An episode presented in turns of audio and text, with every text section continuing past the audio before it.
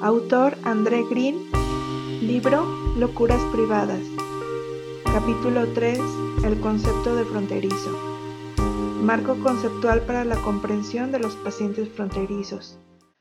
Sin embargo, hay cosas que el otro no puede ver.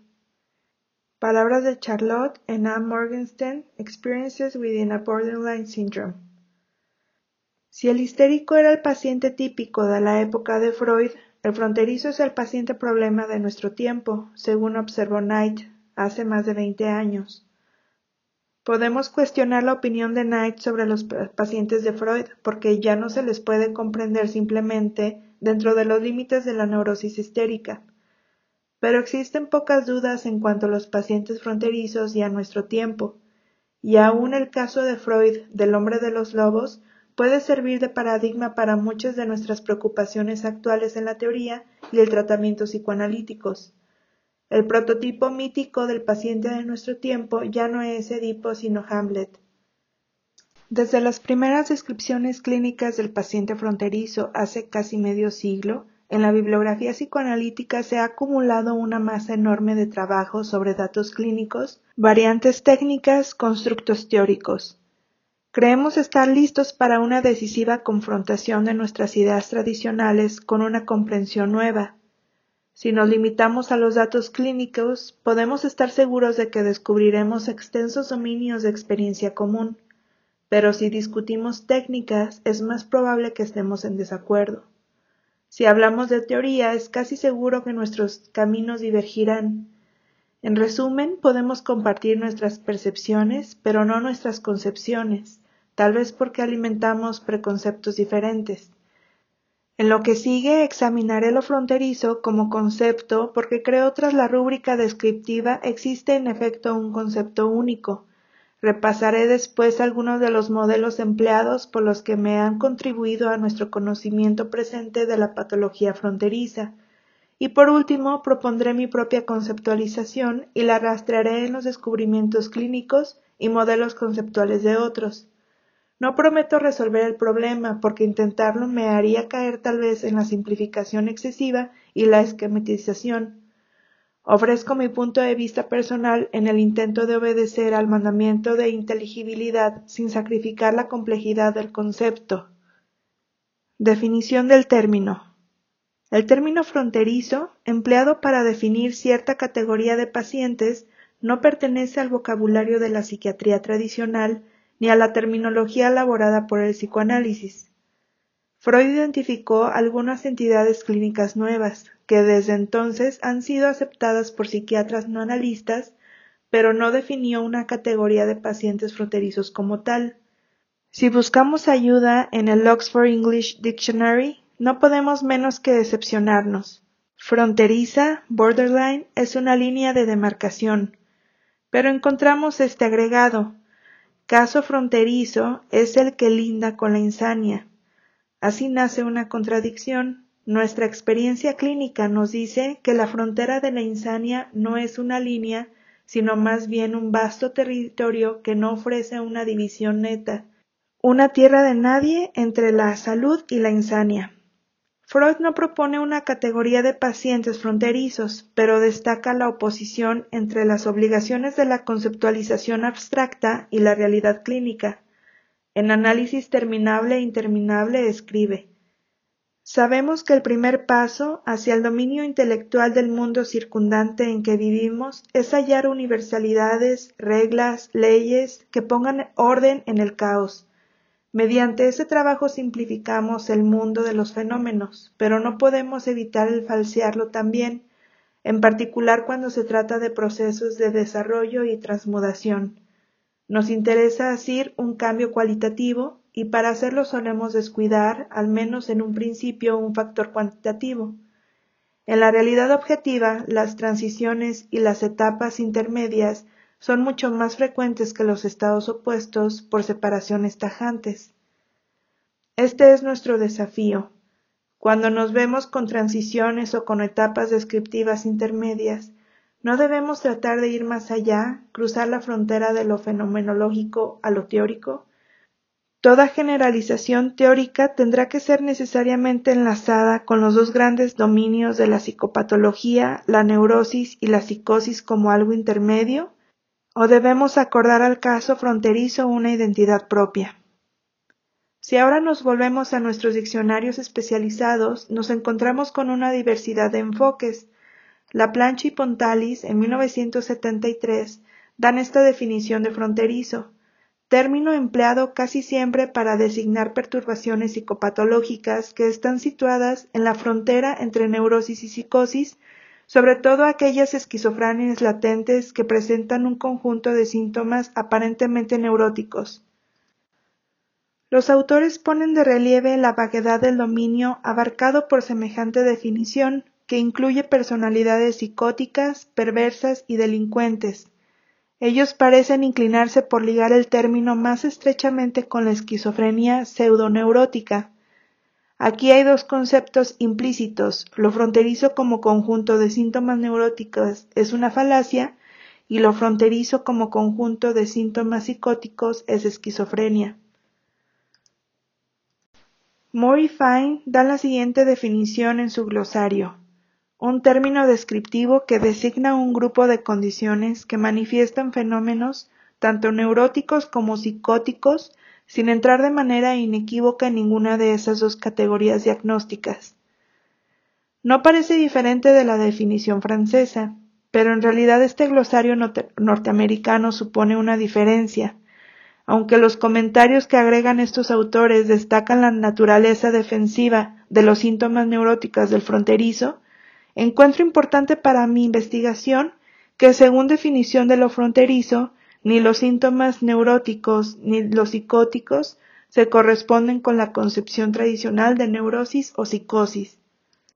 Rycroft en 1968 es menos equívoco. Observa que el caso fronterizo desafía todo intento de clasificación, pero considera el problema desde el punto de vista de la psicosis solamente, y apunta que en la estructura de personalidad fronteriza la defensa es de tipo psicótico, no así la conducta de la persona. Entre paréntesis, Rycroft rechaza la idea de que neurosis y psicosis se excluyen una a otra. Como la consulta de diccionarios no nos ha sido de gran ayuda, me detengo un momento y pregunto ¿quién o qué es fronterizo? Lo importante en esta pregunta es el distingo entre tener algo fronterizo y ser fronterizo. Puedo ser ciudadano o sin patria, pero ser fronterizo. He ahí algo que me resulta difícil concebir. Los diccionarios especializados me enseñan esto. Las fronteras son situadas en lugares diferentes por distintos autores. Me volveré entonces a mi experiencia personal. ¿Cuáles son mis fronteras? Lo que se me presenta inmediatamente es la envoltura o el continente de piel. Pero por definido e importante que me pueda parecer, mi continente de piel es discontinuo. El tejido de la carne es interrumpido por otros tejidos o presenta orificios que actúan como puertas. Podemos llamarlas aduanas o inspectores, ojos, orejas, nariz, boca, ano, uretra, vagina, boca, ano, órganos sexuales, las llamadas zonas erógenas, son importantes porque funcionan de dos maneras, hacia adentro y hacia afuera. Dos problemas se me plantean en consecuencia. El primero es la índole o estructura de la frontera. El segundo, la circulación hacia adentro y hacia afuera de sus puertas. Ahora bien, ¿cuáles son las fronteras de mi psique? ¿Qué leyes gobiernan la circulación por las puertas de mis fronteras psíquicas? ¿Qué relación mantienen la psique y sus fronteras con estas puertas? Dos tipos de leyes acuden en este punto a mi espíritu, dos leyes que operan aunadas, el principio de placer-displacer y el principio de realidad. Este último es de particular importancia para mi investigación y atañe a la existencia o no existencia del objeto, por lo tanto al self. Diversos tipos de fronteras encontramos en la naturaleza líneas o superficies, conos sin circulación a través de la frontera, o una membrana osmótica que facilita la comunicación con una selección adecuada de lo que se deja pasar o se deja fuera, o en caso de perturbación, de lo que hay que rechazar, lo que es molesto adentro. y por fin una división borrosa en cierto estado de intersección, una frontera que semeja el encuentro de dos nubes. En caso de peligro, una frontera osmótica se puede abrir para descargar los estímulos perturbadores del adentro. Pero otros recursos son posibles, por ejemplo, la inutilización de la línea, una especie de mortificación, o el desdibujamiento de la frontera, reemplazada ahora por un límite frágil, una tierra de nadie. Ser un fronterizo da a entender que una frontera protege al self de pasar al otro lado o de ser cruzado, de ser invadido, con lo cual uno llega a ser una frontera móvil. No digo tener, sino ser esa frontera. Esto a su vez supone una pérdida de distinción entre espacio y tiempo, es bien evidente que aun definiciones de lo fronterizo que parecen comunes contienen matices que dejan traslucir diferentes puntos de vista. En mi opinión, no se debe tratar de comprender los síntomas del paciente fronterizo en términos de psicosis. Tampoco hay que identificar la condición psicótica del fronterizo con la esquizofrenia. Por último, cuestionaría la idea generalmente aceptada de que los síntomas neuróticos tienen una función precisa, pero antes de elaborar mi punto de vista propongo que examinemos algunos otros modelos. Esquemas conceptuales y modelos de estados fronterizos. No es mi intención reseñar la vasta bibliografía sobre la materia. En consecuencia, me ceñiré a la obra y las opiniones de los que han tratado casos fronterizos dentro de la situación psicoanalítica. Propongo clasificar estas contribuciones en función de tres líneas de pensamiento freudiana, kleniana y winnicottiana. En la obra del propio Freud son pocas las indicaciones que nos ayuden a entender los casos fronterizos. Afirma en Neurosis y Psicosis, el yo tendrá la posibilidad de evitar la ruptura hacia cualquiera de los lados deformándose a sí mismo, consintiendo menoscabos a su unicidad y eventualmente segmentándose y partiéndose. Las inconsecuencias, extravagancias y locuras de los hombres aparecerían así bajo una luz semejante a las de sus perversiones sexuales. En efecto, aceptándolas, ellos se ahorran represiones.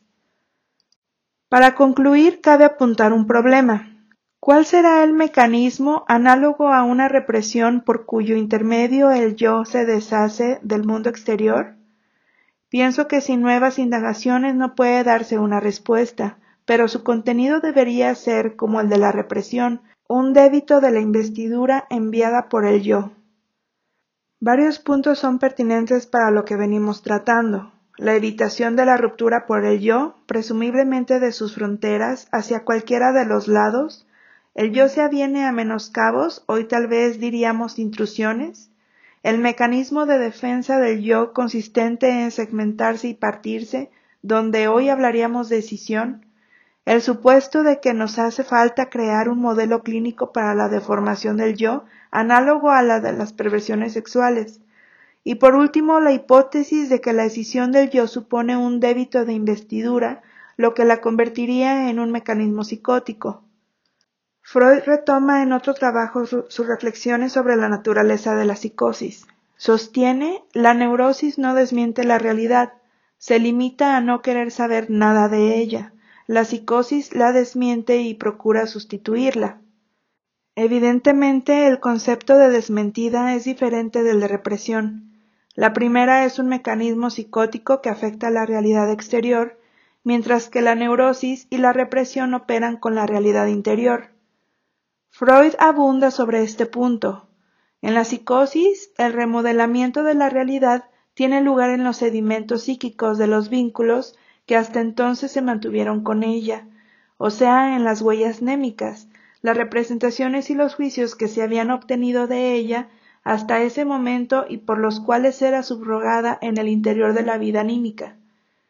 Freud indica el papel decisivo que en la psicosis desempeñan la cognición y la capacidad de elaborar no solo pulsiones, sino también ideas y juicios. El enunciado de Freud realza la importancia del concepto de Bion, en 1962, sobre K, conocimiento y su insistencia en los procesos de pensamiento en la psicosis. La creación de una neorrealidad en la psicosis es análoga al mundo de fantasía neurótico. un ámbito que en su momento fue segregado del mundo exterior real por la instauración del principio de realidad. Las últimas líneas del artículo de Freud ponen el acento en la diferencia entre psicosis y neurosis en el uso de la fantasía, con lo cual anticipa los trabajos de Winnicott sobre el juego y los de Klein, Segal, Kahn y yo mismo, entre otros, sobre el simbolismos y los estados fronterizos. Pero el nuevo mundo exterior fantástico de la psicosis quiere reemplazar a la realidad exterior. En cambio, el de la neurosis gusta de apuntalarse, tal como el juego de los niños, en un fragmento de la realidad, diverso de aquel contra el cual fue preciso defenderse. Le presta un significado particular y un sentido secreto, que de manera no siempre del todo acertada llamamos simbólico. Así para ambas, neurosis y psicosis, no solo cuenta el problema de la pérdida realidad, sino el de un sustituto de realidad. La búsqueda de una respuesta para el problema de la psicosis condujo a Freud hasta la dinámica del pensamiento fronterizo que describe en su artículo La negación. En mi opinión, el par de opuestos de Freud, sí o no, coexisten con una estructura mental, ni sí ni no, que con respecto a la realidad encuentra expresión en la sensación de que el objeto es y no es real, o de que el objeto ni es real ni es no real, fantasiado. Podemos esquematizar así las ideas de Freud. Y a continuación presenta un cuadro en la página 95.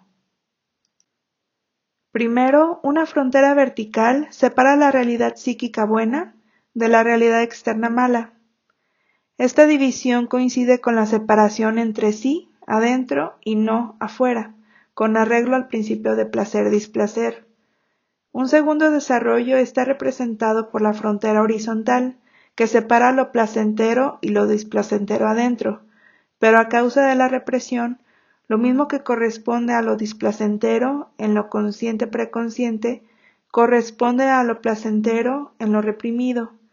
Las líneas verticales y horizontales indican, entonces, la separación entre realidad psíquica a la izquierda y realidad exterior a la derecha. En la realidad psíquica tenemos el proceso secundario en el nivel consciente, con afectos placenteros y displacenteros, ligados a un sistema de sí o no, sino que se corresponde con el proceso secundario del mundo exterior, de aquí una similitud entre lo consciente y lo real. Por el otro lado, en la realidad psíquica tenemos también lo reprimido, o sea, el sistema de una oposición que está invertida de los afectos placenteros, displacenteros, antagonista de los afectos conscientes correspondientes, y un sistema del juicio en que es impensable el no. De ahí un conflicto entre lo consciente y lo inconsciente, y a su vez entre lo consciente y el mundo exterior pero podemos suponer que lo inconsciente se encuentra en cierta correspondencia con lo ignoto del mundo exterior. Este conjunto de proposiciones resuena en análisis terminable e interminable, fuente inagotable de ideas para psicoanalistas en orden a la teoría y a la práctica. Aquí una vez más Freud reitera su creencia en la importancia de los traumas tempranos o de las tempranas distorsiones del yo con fijaciones a mecanismos de defensa primitivos. Adorna esto con formulaciones acerca de factores constitucionales y peculiaridades de la libido, inercia, viscosidad, fluidez y movilidad extremas de las investiduras, factores que parece dar por supuestos, pero que de hecho requieren una exhaustiva investigación de su significado y origen. Además, aun si no todos nosotros aceptamos la concepción de Freud de los instintos de muerte, poco podríamos en duda la importancia decisiva de la agresión, diversamente comprendida y conceptualizada, es cierto, en la teología de la psicosis y de los estados fronterizos. Situaría la obra de Bergeret en 1974 en esta línea de desarrollo teórico. Su vasto conocimiento de la bibliografía le permite alcanzar una buena síntesis. Describe dos tipos de traumas desorganizadores, un trauma de la primera infancia con frustraciones severas y la amenaza de pérdida de objeto que lleva a una pseudolatencia precoz. Este tipo de trauma desorganizador da razón de un tronco común de estados fronterizos, con una organización provisional del yo. Un segundo tipo de trauma desorganizador puede ocurrir en la adolescencia tardía, con prolongación de la adolescencia misma más allá de su término normal. Este trauma, que se acompaña de estados de angustia conmocionantes, tiene por resultado la organización del yo provisional hacia tres patologías posibles neurosis, psicosis o regresión psicosomática.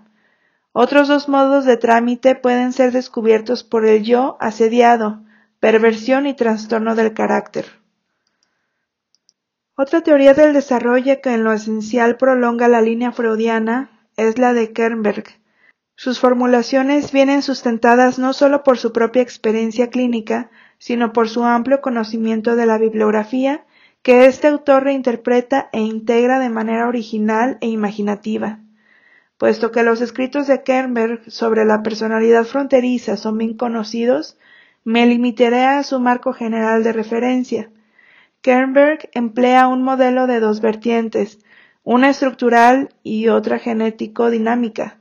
El punto de vista estructural está referido a 1. un modelo tópico como el elaborado por Freud, 2. la psicología del yo de Hartmann y 3. los derivados estructurales de las relaciones de objeto.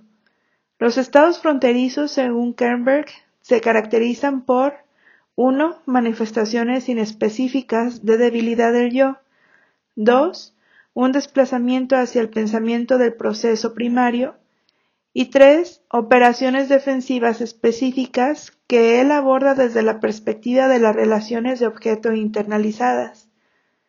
Kernberg destaca la importancia de la decisión entre autoimágenes y objetos internos buenos y malos, Cree que la falla principal en el desarrollo de la patología fronteriza se sitúa en la incapacidad del individuo para sintetizar las introyecciones e identificaciones positivas y negativas. Nótese que Kernberg no considera la organización de la personalidad fronteriza como fluctuante o lábil, sino como un tipo característico de estructura. Desde el punto de vista genético dinámico, Kerber destaca la importancia de las fijaciones orales. Su conceptualización en este respecto es distinta del punto de vista kleiniano que él critica. Pero con Klein cree que una agresión pregenital induce un desarrollo prematuro de porfías edípicas. En conclusión, definiré la teoría de Kernberg como fronteriza, se sitúa en la frontera entre la psicología del yo y el punto de vista kleiniano. Ahora podemos pasar a la obra de Melanie Klein y sus discípulos. Me referiré a uno solo de los trabajos de Klein, Notes on Some Schizoid Mechanisms, de 1946, que me parece particularmente pertinente para los trastornos fronterizos. Lo más importante es su suposición de que las relaciones de objeto existen desde el comienzo de la vida. Pone el acento además en el potencial destructivo de la mente infantil y en sus defensas primitivas, que son la escisión, la idealización y la identificación proyectiva. Reconoce la importancia de la naturaleza narcisista de las relaciones de objeto esquizoides y describe la conexión entre fenómenos esquizoides y maníaco-depresivos.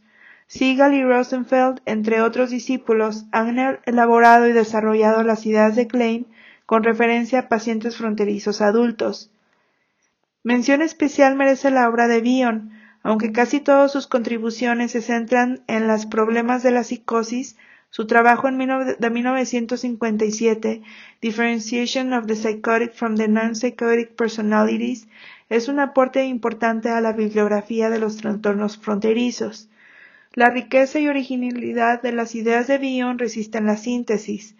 Sus aportes se singularizan por confrontar las ideas de Freud acerca del aparato psíquico, sobre todo en lo que concierne a procesos de pensamiento, con la conceptualización de Klein sobre las relaciones de objeto, en particular su tesis sobre la identificación proyectiva como mecanismo de defensa básico. Bion señala el desarrollo mental precoz o precipitación de los individuos psicóticos y sostiene que la defensa no se debe concebir como regresión sino como anticipación rápida. Esto es algo que daña el desarrollo del aparato psíquico para el pensamiento de proceso secundario. Su descubrimiento de funciones depresivas en los procesos del lenguaje es también una contribución original e importante. En lugar de un empleo maduracional de los recursos lingüísticos, existe, según Bion, una fijación a ideogramas que estorba la evolución de los procesos de pensamiento hacia una estructura mental dependiente del pensamiento verbal. En su última obra, en 1962, Bion supone la existencia de tres factores: L, love, amor, y H, hate, odio, siendo K, knowledge, conocimiento, un concepto primario de igual importancia para el amor y el odio. Postula también las relaciones O, K, donde O representa el objeto incognoscible y el estado de lo incognoscible, divinidad, verdad absoluta, lo infinito, que lleva a un estado de conocimiento acerca de lo reconocible. Por último, su análisis de la relación entre continente y contenido ofrece valiosas indicaciones para el estudio de las estructuras psíquicas. Pero es sobre todo Winnicott en 1965, 1971, 1971b, 1975, en mi opinión, el analista de lo fronterizo. Su estilo inimitable y su conceptualización original no se prestan a resumen esquemático. La aparente claridad de Winnicott es engañosa y no es raro leer autores inspirados en sus aportes que no hacen justicia a la sutil y rica complejidad de sus ideas. Su insistencia en el ambiente facilitador, la preocupación materna primaria y el holding ha producido un desplazamiento de la atención del objeto interno en general al papel del objeto externo. Pero en realidad Winnicott se interesa mucho más por el juego recíproco de lo externo y lo interno, dirige nuestra atención precisamente al área de lo intermediario y el fracaso en crearla. Nos proporciona un modelo conjunto de encuadre clínico y de funcionamiento psíquico.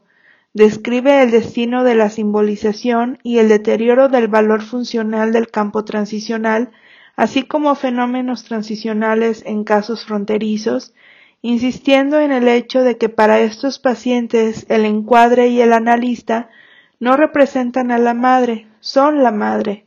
Su conceptualización del self falso está referida a una adaptación demasiado exigente al objeto que provea las necesidades. Mucho menos atención se ha prestado a los posteriores conceptos de Winnicott de no comunicación, vacío y vaciedad, su teoría del hueco y la imposibilidad de crear desde él otra forma de reunión con el objeto en la construcción del espacio potencial, abre horizontes nuevos de comprensión e induce al analista a ensayar nuevas maneras de ver su propia reacción como un instrumento para comprender las paradojas de los sistemas fronterizos de pensamiento. En lo que él llama el costado negativo de las relaciones, Winnicott 1971 nos proporciona indicios fecundos para entender rasgos clínicos del individuo fronterizo en el que predomina una sensación de falta y un sentimiento de nulidad. De esta manera, la contratransferencia se convierte en el instrumento privilegiado del analista para el trabajo con estos pacientes. El analista debe prestar atención no solo a lo que está presente, sino también a los eslabones faltantes, que no están ocultos, sino que se experimentan como huecos que son lo único real para el paciente fronterizo. La esencia del pensamiento de Winnicott se contiene en las últimas líneas de Play and Reality en 1971, en lo que él mismo caracteriza como su pieza final. Allí define la conceptualización, el funcionamiento psíquico por el cual es creado el objeto subjetivo y la percepción, el objeto percibido objetivamente, y señala una paradoja intrínseca que debemos aceptar y que no admite resolución. La obra de Winnicott ha influido sobre el desarrollo teórico de Kant en 1974 y de Milner 1968. Kant nos ha propuesto el concepto del trauma acumulativo. Describe la neurosis infantil como una organización de self falso y señala el papel del juego recíproco de los sentidos del analista en la apreciación de manifestaciones transferenciales. La necesidad de establecer una distancia contractual previene que el analista se deje llevar a regresiones fusionales o haga intrusión de la secretud del espacio potencial del paciente. Como Winnicott, Kahn es consciente de la importancia de la vivacidad de la situación analítica. Milner ha ilustrado destacadamente las modificaciones que requiere el trabajo analítico con pacientes fronterizos. Su contribución principal es el reconocimiento de la necesidad de tolerar estados desorganizados en la mente del analista, de los que brotan el, el crecimiento y la creatividad. El aporte de esta autora a la dinámica del simbolismo y su crítica de la conceptualización del proceso primario como forma inferior de actividad psíquica constituyen la base de una mejor comprensión del pensamiento de proceso primario en los trastornos fronterizos. Me gustaría agregar aquí que en el pensamiento fronterizo tenemos el resultado de una perversión destructiva del pensamiento del proceso primario, más que una expresión genuina de lo que se supone que el proceso primario es en la infancia. He hecho una sola referencia a la bibliografía francesa, pero como me ha influido mucho, creo que no debo terminar esta sección sin mencionar algunas contribuciones importantes, aunque indirectas, a la psicopatología fronteriza, obra de mis colegas compatriotas. La descripción de Bouvet, 1967, de las estructuras pregenitales y en particular de la neurosis de despersonalización lo mismo que los trabajos de sus discípulos de la Escuela Parisense de Psicosomática, han enriquecido nuestra comprensión de lo fronterizo. Los conceptos de Bouvet, de Rapochet y de distancia psíquica han sido objeto de cuidadosa aplicación al tratamiento de casos difíciles. Las ideas de Lacan 1966 sobre psicosis en particular su intento de esclarecer las nociones freudianas de acción pospuesta, de forclusión, y el papel que este último concepto tiene en su teoría del nombre del Padre, son estimulantes por más que otros aspectos de sus escritos sean en alto grado cuestionables. Para concluir esta reseña parcial de la bibliografía, enumeraré los puntos que interesan para nuestro asunto. 1. El papel del yo, el self y el narcisismo con los mecanismos defensivos tempranos de la disociación y la escisión y sus consecuencias, la desinvestidura y la identificación proyectiva. 2. La función de las relaciones de objeto, con especial atención a la agresión pregenital y su influjo sobre los procesos de pensamiento. 3. Presencia de una angustia psicótica y su impacto sobre la función ligadora de los procesos psíquicos con consecuencias para el pensamiento verbal. 4. Las fallas en la creación de un espacio transicional con la función dual coexistente del principio de placer y del principio de realidad y una pauta de relaciones de doble vínculo. 5. La condensación de metas pregenitales y genitales, lo que imparte a cada una de ellas un doble significado, que la refiere automáticamente unas a otras. 6 el papel de una relación complementaria en el encuadre analítico, donde la contratransferencia pasa a ser un vehículo de la comunicación del paciente más que un obstáculo para comprenderlo. Y siete, la noción de distancia psíquica, necesaria para evitar la falta de comunicación y la intrusión. El concepto de lo fronterizo. La mayoría de los autores que han hecho aportes al tema, si no todos ellos, basan sus supuestos teóricos principalmente en el punto de vista genético. Aun los que toman en consideración el modelo tópico y el consiguiente punto de vista estructural, lo subsumen bajo un título genético abarcador. En esquema del psicoanálisis, Freud escribió, el primer objeto erótico del niño es el pecho materno nutricio, el amor se engendra apuntalado en la necesidad de nutrición satisfecha. Por cierto que al comienzo el pecho no es distinguido del cuerpo propio y cuando tiene que ser divorciado del cuerpo, trasladado hacia el afuera por la frecuencia con que el niño lo echa de menos, toma consigo como objeto una parte de la investidura divinidad originariamente narcisista. Este primer objeto se completa luego en la persona de la madre, quien no solo nutre sino también cuida y provoca en el niño tantas otras sensaciones corporales, así placenteras como displacenteras.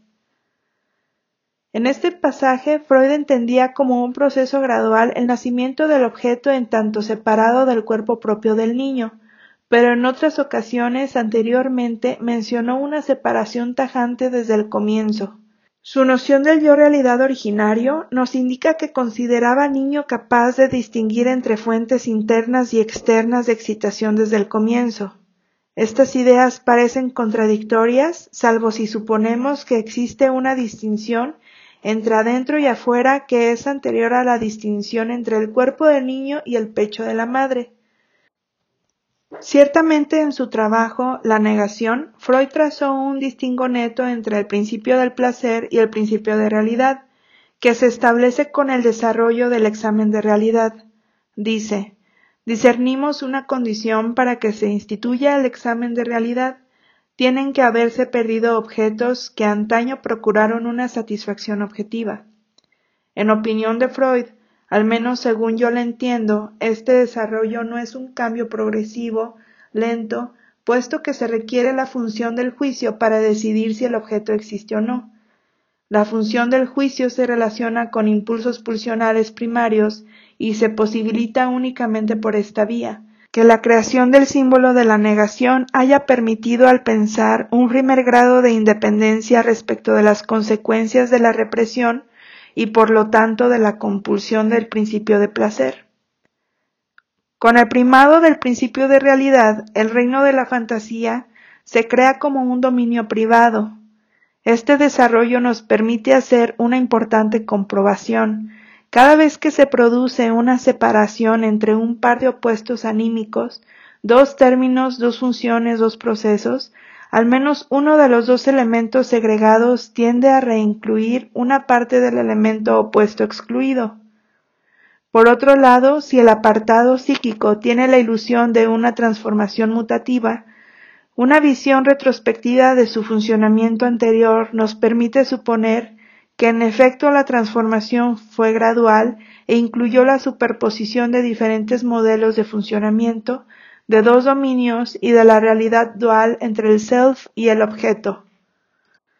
Desplacemos ahora nuestra atención a otros importantes conceptos metapsicológicos que Freud ha formulado.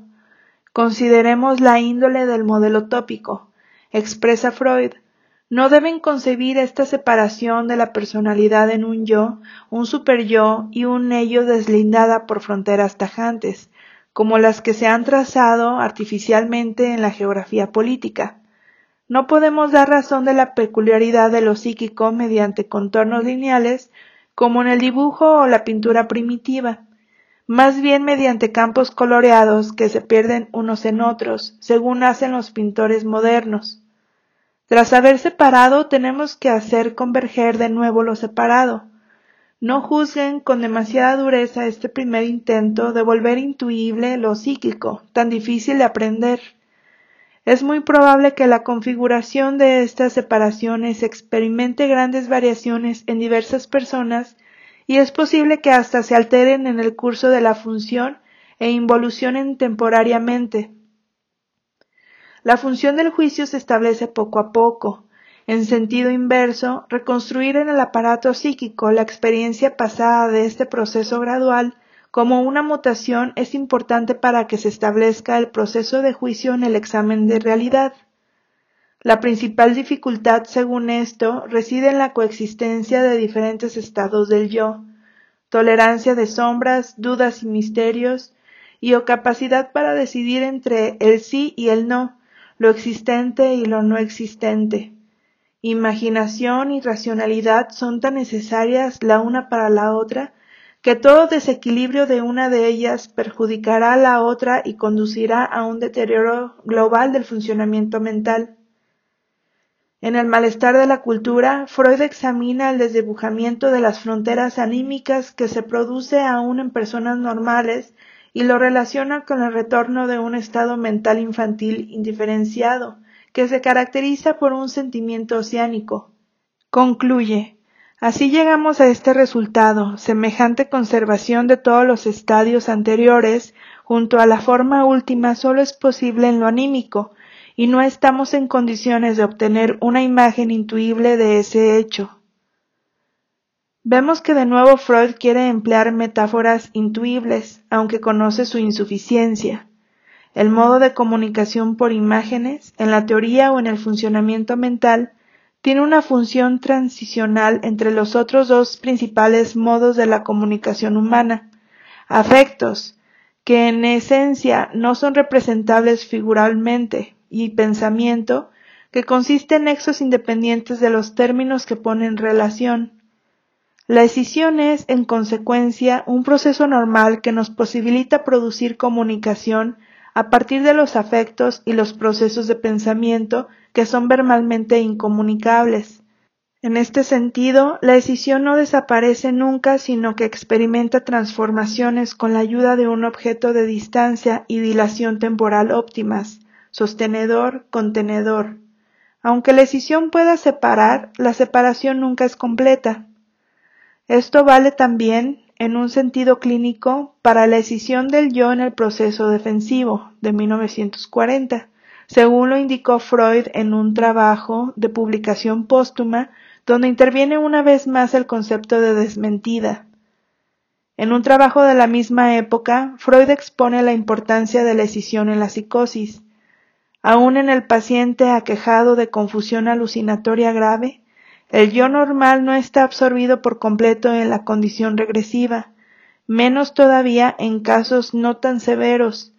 Freud lo explica así se forman dos posturas psíquicas en vez de una postura única, la que toma en cuenta la realidad objetiva, la normal, y otra que bajo el influjo de lo pulsional deshace el yo de la realidad. Las dos coexisten una junto a la otra.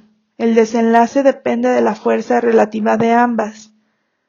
Quiero tomar esta sección mostrando que no solo son variables las fronteras entre el yo y la realidad, sino que aún la pulsión, como Freud la concebía, experimenta variaciones análogas en su funcionamiento intrínseco.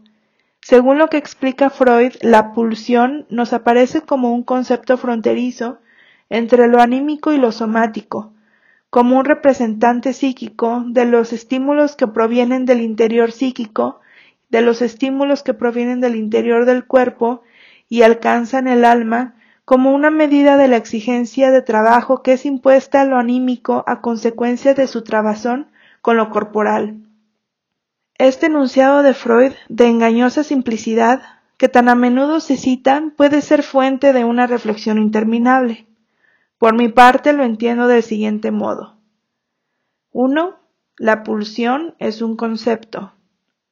2. Este concepto se sitúa en la frontera entre dos dominios, 3. Freud opone una palabra única alma, en tanto función de lo psíquico, a dos palabras que expresan la misma idea, lo somático o el organismo y el cuerpo. Uno puede plantear esta cuestión. ¿Se trata de sinónimos empleados para evitar una repetición fastidiosa?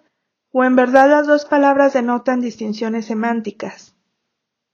4. La pulsión es un representante psíquico de estímulos. Este representante psíquico no se debe confundir con el representante representación, que junto con la cuota de afecto integra los representantes pulsionales en la psique. 5. La pulsión es definida como un proceso, una progresión que supone presión o energía, que solo se puede sentir y comprender como la medida de una exigencia de trabajo sobre el alma. En mi opinión, es claro que la medida de esa exigencia de trabajo es de fuerza variable y que las fronteras entre el organismo y su alma no se deslindan de manera tajante. Así, dentro de este concepto fronterizo, uno puede pensar también estados fronterizos entre lo somático y lo mental o psíquico, entre el cuerpo y el alma, sobre la cual opera un proceso de transformación. En conclusión, podemos decir que en ninguna parte existe una escisión completa, ni dentro de las pulsiones, ni entre cuerpo y alma, ni entre el interior del yo y sus interrelaciones con el ello, el superyo y la realidad. En consecuencia, tenemos que considerar lo fronterizo como una frontera móvil y fluctuante, tanto en la normalidad como en la afección grave, y como el concepto fundamental en el psicoanálisis que no se puede comprender en términos figurables, representaciones, sino que se tiene que concebir en función de procesos de transformación de energía y de simbolización, fuerza y sentido. Además, una función básica de la psique es porfiar por la separación para promover la adaptación, la individuación y la autonomía. Pero estas metas no se alcanzarán a menos que el proceso disyuntivo se acompañe de un proceso conjuntivo, cuya meta sea restablecer, hasta donde se pueda, la comunicación con los elementos segregados, este es el trabajo de simbolización que requiere la escisión de dos elementos y su conjunción para crear un tercer elemento, que se compone de los dos elementos segregados, cada uno de los cuales sigue siendo el mismo, pero se vuelve diferente en la reunión. Hipótesis o marco conceptual acerca de los pacientes fronterizos. Como lo indiqué antes, el caso fronterizo es menos el de una frontera que el de una tierra de nadie un entero dominio cuyos límites son vagos. Su población tiene que ser seleccionada. El intento de Grinker en 1977 es clasificatorio en este sentido, pero nos están faltando catálogos no solo de síntomas o de cuadros, sino también de conceptos ordinales. Para ello propongo un marco conceptual según lo fuimos esbozando en la sección anterior, extraído de la situación analítica. Quiero señalar que los casos fronterizos más próximos a la neurosis suelen ofrecernos la mayor oportunidad de aprender la índole del problema porque se prestan a la indagación psicoanalítica profunda. Un material ilustrativo tal vez comunique al lector la impresión de que el paciente es neurótico, pero el analista sabe que trata con un caso fronterizo. Este conocimiento se basa en la cualidad afectiva de la comunicación del paciente y en la respuesta interior que suscita en el analista y que es difícil poner por escrito, salvo que uno escriba poesía. En este contexto debo mencionar la función de la contratransferencia, que puede servir como un instrumento muy preciso en la comprensión de pacientes fronterizos. Para empezar, hay que trazar los límites hipotéticos del campo psíquico. Son dos, de naturaleza diferente, soma y actuación. En mi análisis de la definición de pulsión que Freud nos ofrece, señalé la diversidad de términos atribuidos a la esfera somática y me pregunté si se trataba de sinonimia o de diferencia semántica. Aquí trazaré un distingo entre lo somático, que relaciono con el organismo, una entidad biológica, y el cuerpo, que relaciono con la investidura livinidal. Suponemos que la meta de una pulsión se alcanza por medio de lo que Freud llama acción específica, que puede transformar una situación de desvalimiento en una experiencia satisfactoria tras el fracaso del cumplimiento alucinatorio de deseo. Sabemos que pasaje al acto es el opuesto de la acción específica en el sentido de Freud. La principal función del pasaje al acto o conducta reactiva consiste en parar o hacer parada, Pienso en la palabra francesa parer, que significa enfrentar, contrarrestar, protegerse, evitar, defenderse. Aquí la meta es precipitar al organismo a la acción a fin de sortear la realidad psíquica. De este modo se podría decir que el campo psíquico está delineado por los dos aspectos de la pulsión, su fuente somática y su meta, la acción, es difícil asignar una función básica al campo psíquico porque parece tener más de una. Pero para aclarar mi idea, y a riesgo de simplificar las cosas, propondré una hipótesis. Freud supuso que la función básica del campo psíquico era disminuir una tensión displacentera. La psicología del yo de Hartmann considera que la función básica es la adaptación, acerto este no contradictorio con el de Freud, pero que implica un cambio de acento. La escuela inglesa sostiene que el crecimiento es esta función básica. Por mi parte propongo que la representación lo es. Se lo debe entender en un sentido muy amplio, que incluye la representación del mundo externo tanto como del interno. supone también un modo pluralista de representación, no sólo por medio de un contenido ideacional, sino de actos, afectos, estados corporales, lenguaje, ideas y pensamientos, como lo señala Castoriadis Ablañer, 1975. Es como si toda actividad del aparato psíquico tuviera la función de edificar la representación de lo que en cada caso ha de ser representado y también la representación del funcionamiento del aparato psíquico mismo. El dominio psíquico está bajo una doble influencia, la represión de la pulsión que es fuerza hacia la realización de la acción específica y el impacto del objeto satisfactor de la necesidad a través de la representación. Freud no cesó de destacar la importancia del examen de realidad para distinguir entre representación, que obedece al principio de placer, y percepción que está bajo el imperio del principio de realidad. La meta de la pulsión requiere, sobre todo al comienzo, una persona dedicada que obre como objeto satisfactor de la necesidad y al mismo tiempo como sustituto del yo embrional del niño. Ambas funciones se unen y se encarnan en el pecho materno, o sea, en el cuidado materno, el yo del niño actúa individualmente cuando por fin se produce la separación entre pecho y niño. Este proceso gradual se acompaña, evidentemente, de fases periódicas de reunión con el objeto. En ellas, la fase anterior se restablece de hecho.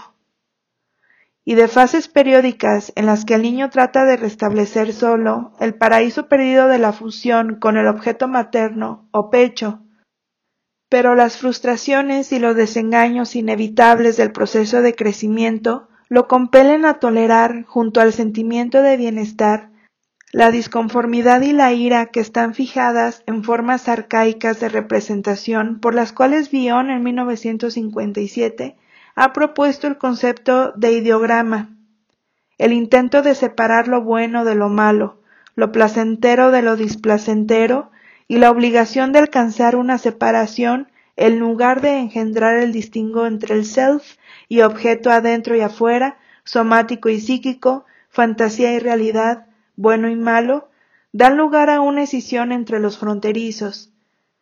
En un conjunto de términos complementarios, opuestos, cada término separado admite el completo simétrico, por ejemplo, la sombra de su luz, su espectro más que su fantasía pero inevitablemente se volverá a reunir en algún otro campo del espacio psíquico.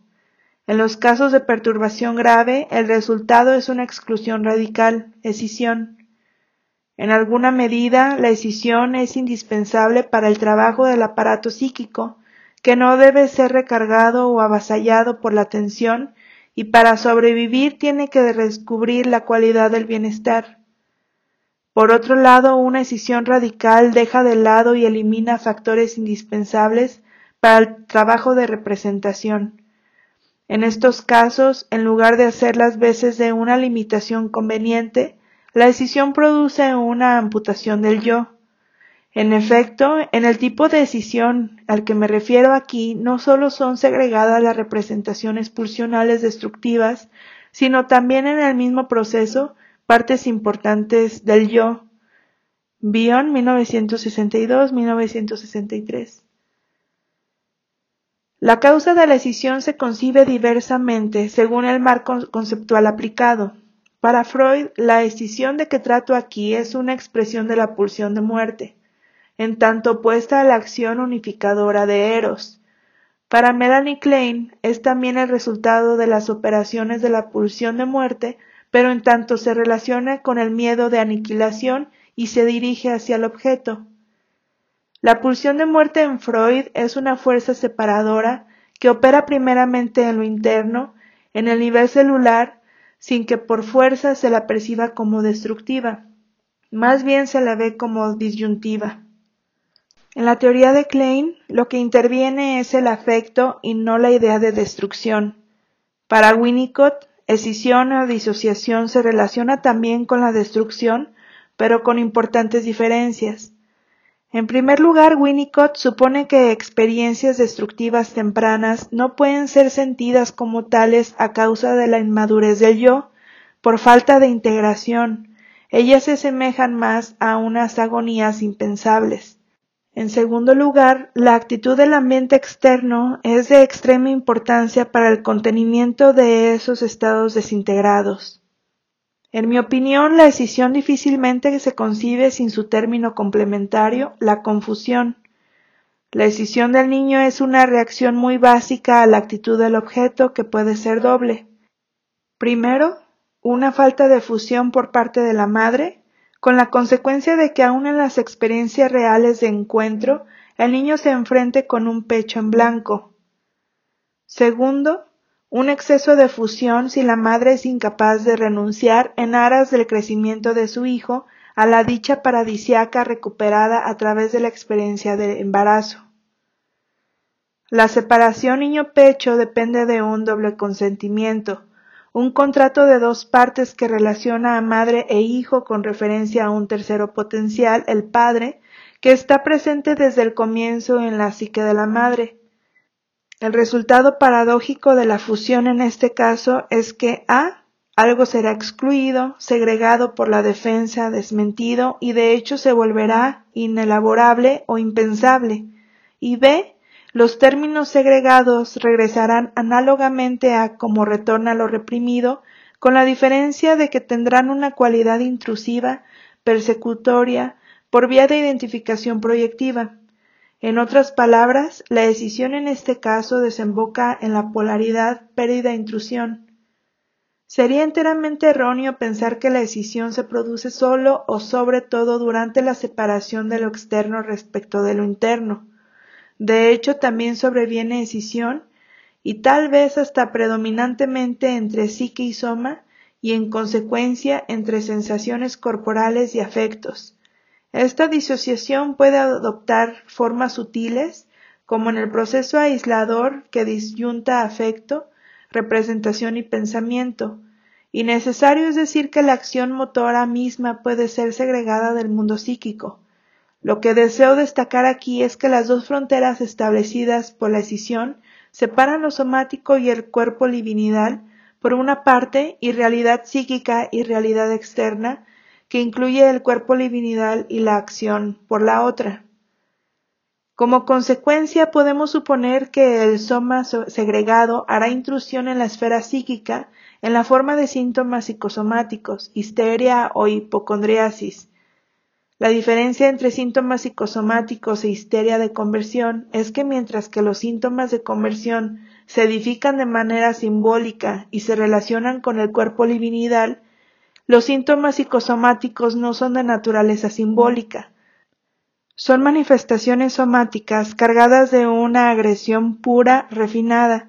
En cuanto a los síntomas hipocondriacos, son representaciones penosas de órganos somáticos llenos de una libido narcisista, deslivinizada y destructiva. Si consideramos la segunda frontera, podemos suponer que existe la misma falta de simbolización en el pasaje al acto.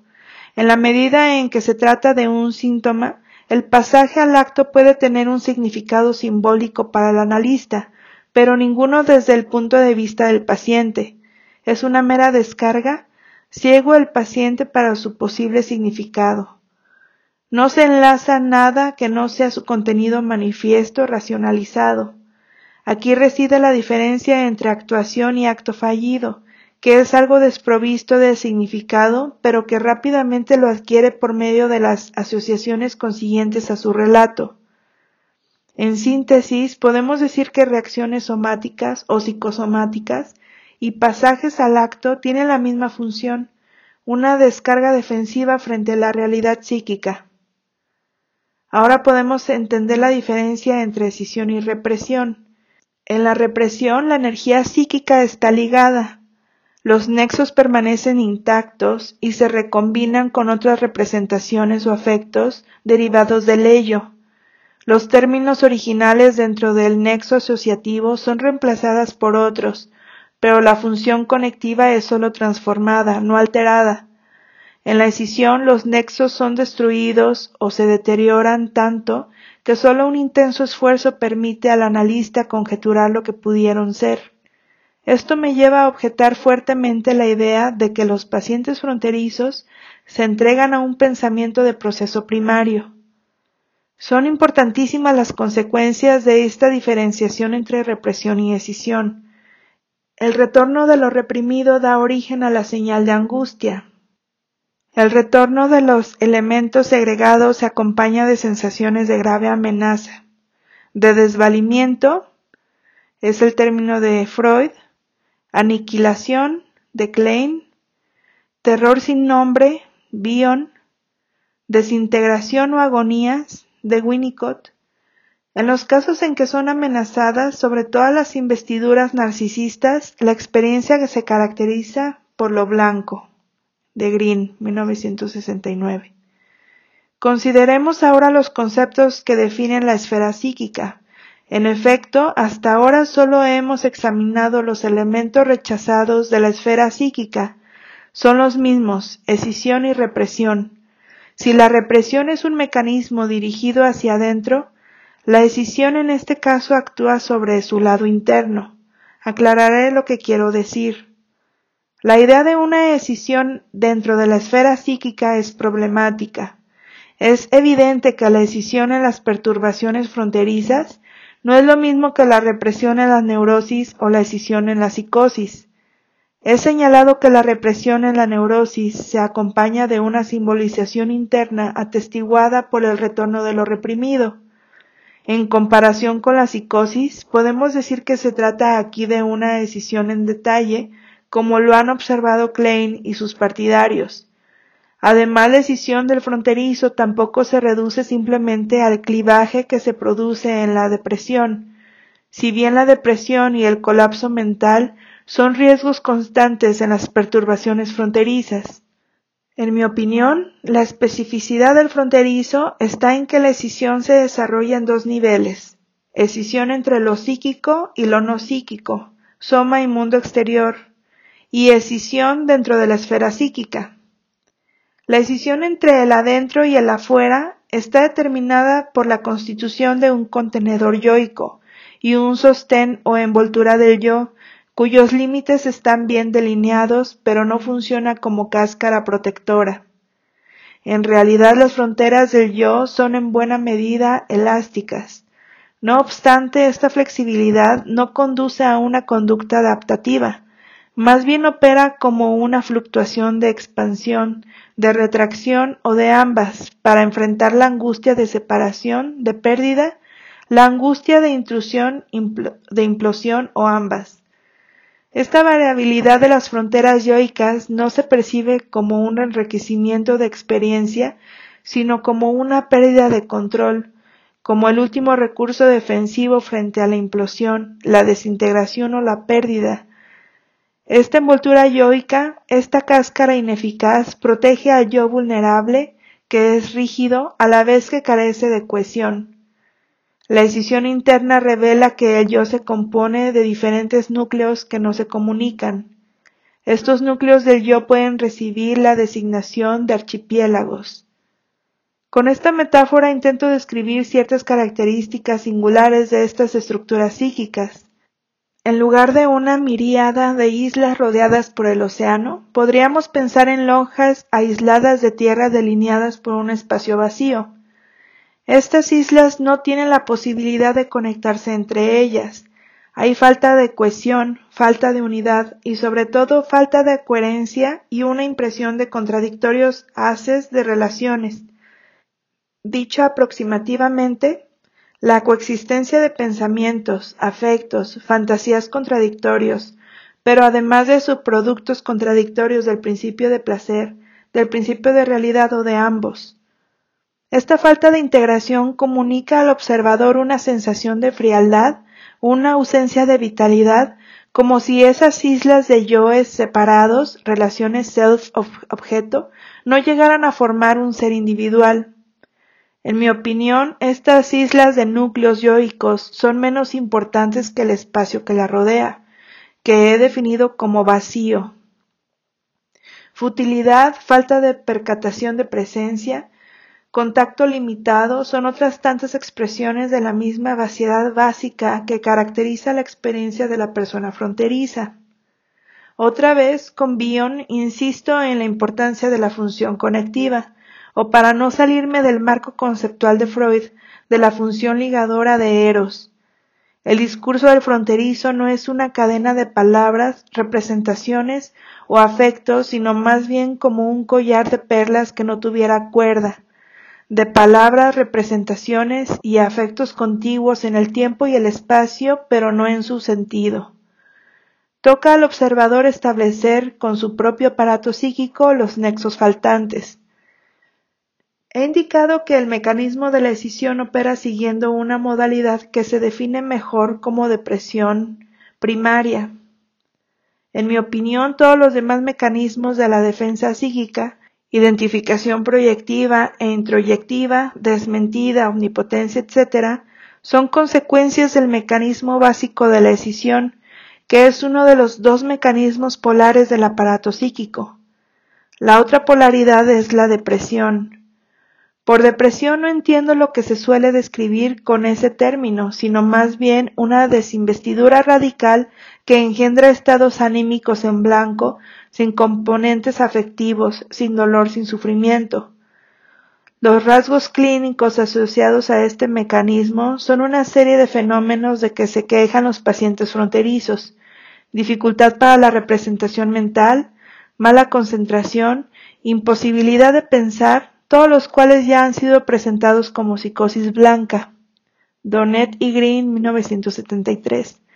Este es el núcleo psicótico. La depresión primaria puede conducir a una reinvestidura al azar con energía pulsional, predominantemente agresión y a un refuerzo de la escisión o a sentimientos de no existencia y de realidad de imágenes, de self y objeto. En los casos en que se produjo ulterior maduración, la posición depresiva normal llega a ser un refugio regresivo para esta depresión primaria. Como defensa frente a la amenaza de la depresión primaria, se establecen precipitadas y prematuras relaciones de objeto y la adolescencia se prolonga desmedidamente. La imposibilidad de hacer duelo y de tolerar sentimientos de culpa son rasgos salientes responsables de actuaciones psicopáticas o de conductas de personalidad como sí de perversiones polimorfas, drogadicción y alcoholismo. Estos dos mecanismos básicos, la escisión y la depresión primaria, se producen dentro de la realidad interior del self. Ya señalé la elasticidad de las fronteras yoicas como un modo de reacción a la angustia de pérdida a la angustia de separación o de intrusión o ambas. En mi opinión, es preciso considerar dos áreas fronterizas dentro del aparato psíquico. En primer lugar, un área que es intermediaria entre lo inconsciente y lo consciente preconsciente. Su manifestación es el sueño. En segundo lugar, el área del juego o de ilusión, el espacio potencial de Winnicott. Los pacientes fronterizos se caracterizan por el fracaso en crear subproductos funcionales del espacio potencial. En lugar de manifestar fenómenos transicionales, crean síntomas que desempeñan la función de fenómenos transicionales. Con esto no quiero decir que sean incapaces de crear objetos o fenómenos transicionales. Afirmarlo importaría descuidar el hecho de que muchos artistas son personalidades fronterizas. Solo se puede sostener que desde el punto de vista del aparato psíquico de estos individuos, los objetos o fenómenos transicionales no tienen, como en otras personas, valor funcional. Según lo han comprobado muchos de los que trabajan en este campo, el análisis de sueños es por regla general infecundo en el tratamiento del fronterizo. La razón parece ser que los sueños del paciente fronterizo no expresan un cumplimiento de deseo, sino que sirven a una función de evacuación, como lo ha señalado Bion en 1962. La barrera del sueño es una función importante del aparato psíquico. Parece que en los casos fronterizos la barrera del sueño es eficaz, pero el propósito del sueño no consiste en reelaborar retoños pulsionales, sino en descargar el aparato psíquico de estímulos penosos o con un término de Bion de su acreción. Los sueños de los pacientes fronterizos no se caracterizan por la condensación, sino por la concretización. Se pueden observar también fracasos oníricos en estos pacientes, despertarse para no soñar o encontrarse rodeados por una atmósfera extraña, inquietante, que constituye un estado onírico transicional semejante a una pesadilla. En ejemplos más logrados, los sueños son actualizaciones del self en el espacio onírico, intentos de reformular experiencias traumáticas. Kahn 1974. En estos ejemplos, lo más significativo para el análisis no es el contenido latente de sueños, sino la experiencia del soñante. Pasemos ahora a otro aspecto del problema. El contenido de lo inconsciente está compuesto por relaciones de objeto que incluyen sean objetos parciales, sea objetos totales, personas, la historia de las relaciones de objeto está compuesta por fijaciones pregenitales y regresiones dentro de una secuencia más o menos predecible de fases preedípicas y edípicas del desarrollo. En nuestra descripción de la psicosis blanca, hemos propuesto con 1973, el concepto de triangulación o de relaciones tridiádicas en este tipo de complejo semejante al de Edipo existe una relación triangular en que los dos personajes parentales se experimentan como opuestos polares afectivos. Una persona normal alienta sentimientos ambivalentes, positivos y negativos hacia cada uno de los progenitores, pero en las personas fronterizas existe una escisión entre los dos padres según las nociones de lo malo y lo bueno lo persecutorio y lo idealizado. Uno de los progenitores se percibe como totalmente malo y el otro como totalmente bueno. Dentro de esta relación, el objeto parental bueno se percibe como débil e ineficaz y la sobrevaloración de la idealización bueno no defiende de la maldad omnipotente del otro progenitor. El miedo de que ser abandonado por el objeto parental intrusivo malo no lleve a otra parte que a un desierto y que el objeto bueno idealizado sea inalcanzable, demasiado distante y poco confiable, pone al paciente fronterizo en un dilema insoluble. Shapiro y sus colaboradores en 1975 han descrito el modo en que el fronterizo puede ser el receptáculo de padres perturbados de manera complementaria cada uno de los cuales proyecta sobre el hijo la parte desmentida de su personalidad enferma. Ahora bien, la división de bueno y malo en sendos objetos pone en descubierto la división de un objeto con dos lados. Winnicott, con su concepto de self falso, nos procuró un camino para comprender la función de los rasgos narcisistas de, en pacientes fronterizos. Como el self falso no se construye sobre las experiencias reales del paciente, sino sobre la complacencia con la imagen que la madre tiene de su hijo, la organización del self falso está más al servicio del narcisismo de objeto que del narcisismo del self. De aquí la paradoja de que existan rasgos narcisistas y la sensación de que estos son de índole diferente de los rasgos usuales de las llamadas personalidades narcisistas. La respuesta a esta contradictoria evaluación es que el self falso es provisto por un narcisismo prestado, el narcisismo de objeto. En consecuencia, el funcionamiento mental del analista perplejo se presenta como el doble del funcionamiento mental y de las relaciones de objeto del paciente, simétrico, complementario u opuesto. Cabe señalar que las impases con que se enfrenta el paciente fronterizo no son experimentadas por él solo en la reactivación transferencial de su funcionamiento mental y de sus relaciones de objeto, sino en su vida real. Lo fuerzan a moverse constantemente de un lugar a otro, a alejarse para escapar del objeto malo y alcanzar el bueno en algún santuario ideal, solo para ser recapturado por alguna figura sustituta del objeto malo, algún maldito agente del objeto malo enviado para atormentarlo y para devolverlo a su nido detestado. Acerca del funcionamiento mental del fronterizo se puede observar un modo paradójico de elaboración. Ya he abundado sobre el papel de la decisión, puedo agregar que los diferentes componentes del aparato psíquico están enteramente confundidos. No existe distinción clara entre pensamientos, representaciones y afectos. El pensamiento racional es difícil porque los procesos de pensamiento están cargados con cantidades masivas de afectos y no pueden ser desasiados de las pulsiones, salvo por vía de decisión intensa, acompañada a veces de creencias mágicas y de una omnipotencia de investidura narcisista. Además, si consideramos las representaciones mentales del fronterizo, podemos ver que la conglomeración de afectos y representaciones es tal que de hecho los afectos operan como representaciones y éstas como afectos.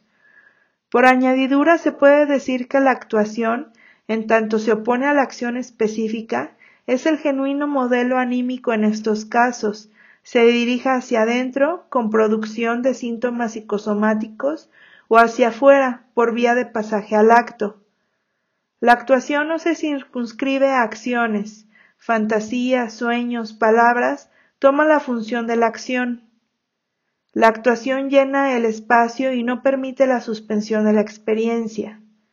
La razón de esta intolerancia a la suspensión de la experiencia es la creencia de que ella no puede emerger creación ni conocimiento algunos. La suspensión es asimilada a la inercia, como lo presentó Kant en 1974, a una dependencia irremediable. La confianza básica es fundamental para aceptar la pasividad. La pasividad es percibida siempre como la amenaza suprema, abierta a toda clase de peligros en manos de objeto malo omnipotente. He de proponer ahora una hipótesis final con respecto al juicio y el examen de realidad del fronterizo. Con arreglo al principio de realidad, el aparato psíquico tiene que decidir si el objeto está o no está presente, sí o no. Con arreglo al principio de placer, y puesto que la negación no existe en el proceso primario de lo inconsciente, existe sólo el sí. Winnicott ha descrito la condición del objeto transicional que combina el sí y el no como el transicional es y no es el pecho. Descubrimos precursores de las observaciones de Winnicott en la descripción que hace Freud del juego del carretel, 1920, y en su descripción de fetiche en 1927. Pero creo que existe otra manera de abordar esta cuestión de decidir si el objeto es o no es. La ejemplifica el juicio del paciente fronterizo. Existe una cuarta respuesta posible, ni sí ni no. Es una alternativa al rehusamiento de decidir. El objeto transicional es un rehusamiento positivo. Es o un sí o un no. Los síntomas del fronterizo, que hacen las veces de objetos transicionales, ofrecen un rehusamiento negativo de decidir, ni sí ni no. Podríamos expresar la misma relación en términos vivenciales preguntando ¿Está el objeto muerto, perdido o vivo, descubierto? o estoy muerto o vivo, a lo cual él puede responder ni sí ni no. Un concepto afín que puede resultar fecundo para nuestra discusión es el de ausencia de Lacan 1966. Como yo lo entiendo, este concepto no se refiere ni a la pérdida ni a la muerte. La ausencia de Lacan es de condición intermediaria porque se sitúa a la mitad de camino entre intrusión y pérdida. Un exceso de presencia es intrusión, un exceso de ausencia es pérdida. El par presencia-ausencia no se puede disociar. Los dos términos están interrelacionados, como lo están percepción y representación, pero hace falta un enorme esfuerzo para tolerar la ausencia, para diferenciarla de la pérdida y para otorgar al mundo de las representaciones su pleno papel en la imaginación y el pensamiento. Solo la ausencia del objeto puede servir de estímulo a la imaginación y al pensamiento, con otras palabras, a la creatividad y a la vitalidad psíquicas. Acuden a mi memoria en este punto los conceptos de la capacidad de estar solo en presencia de la madre de Winnicott en 1958 y de la capacidad negativa de Bion en 1970.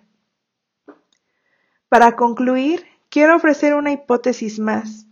Esto se refiere a la noción de proceso terciario, no materializado, pero hecho de mecanismos conjuntivos y disyuntivos para actuar como intermediario entre proceso primario y proceso secundario. Es el modo más eficaz de establecer un equilibrio mental flexible y el instrumento más rico para la creatividad, que pone a resguardo de la nocividad de la decisión, cuyos excesos conducen a la muerte psíquica. No obstante, la decisión es esencial en tanto provee una vía para librarse de la confusión. Es el sino del vasallaje del ser humano, este de servir a dos contrarios amos, separación y reunión, a uno o al otro, o a ambos.